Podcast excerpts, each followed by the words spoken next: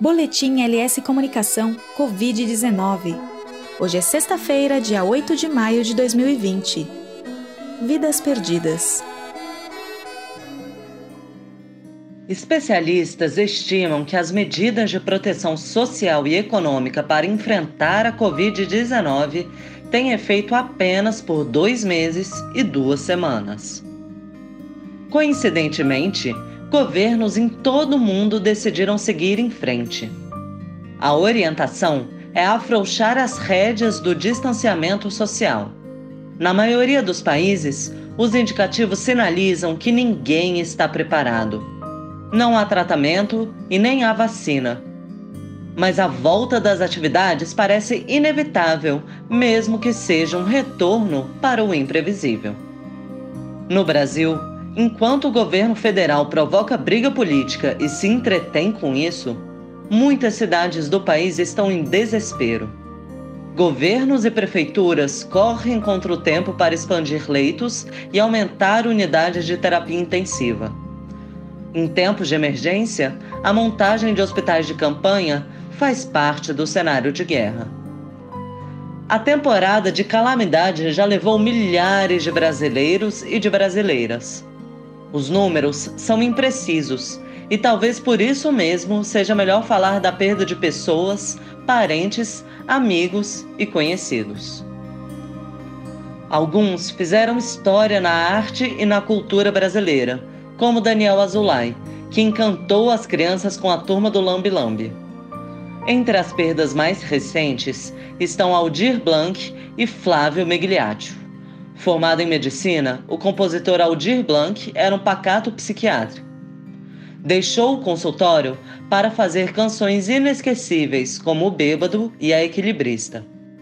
Outra triste perda foi o ator Fábio Migliaccio, com uma trajetória de 60 anos na cultura brasileira.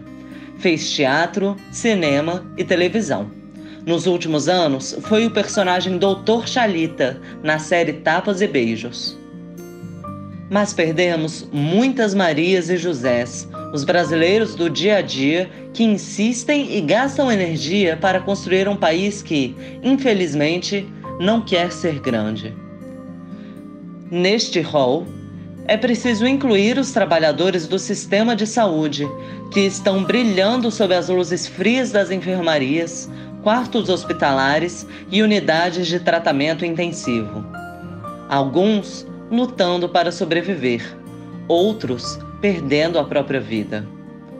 Como Helena Vieira, nascida em Belém e que dedicou 44 anos de vida ao sistema de saúde. Aos 24 anos, formou-se em medicina pela Universidade do Estado do Pará, onde fez o juramento clássico: Atuarei para o bem do doente e nunca para causar dano ou mal a alguém. No início, atuou como pediatra, depois, contava, se redescobriu ao fazer especialização em atendimentos de urgência. A partir daí, trabalhou na linha de frente da saúde, cuidando de pacientes em estado grave. Seu último plantão foi na UPA, Unidade de Pronto Atendimento da Cidade Nova, em Ananindeua, região metropolitana de Belém. Nesse dia, trabalhou 12 horas salvando vítimas da pandemia depois do plantão, Helena Vieira se sentiu exausta. Era hora de lutar pela própria vida. Lutou, mas foi vencida pelo vírus que muitos ainda menosprezam. Deixou três irmãos, três filhos e uma neta. Com a letra de Aldir Blanc, que um dia também fez o mesmo juramento de Helena, encerramos esse podcast.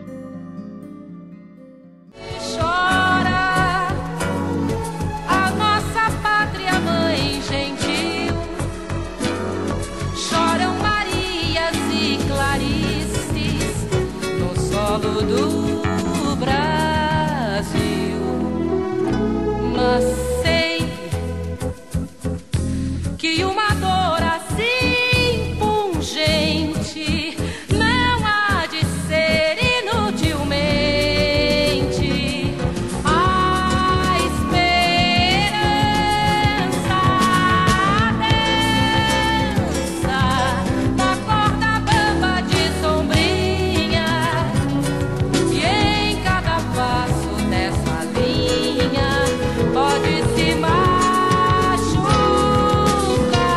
Obrigada pela audiência.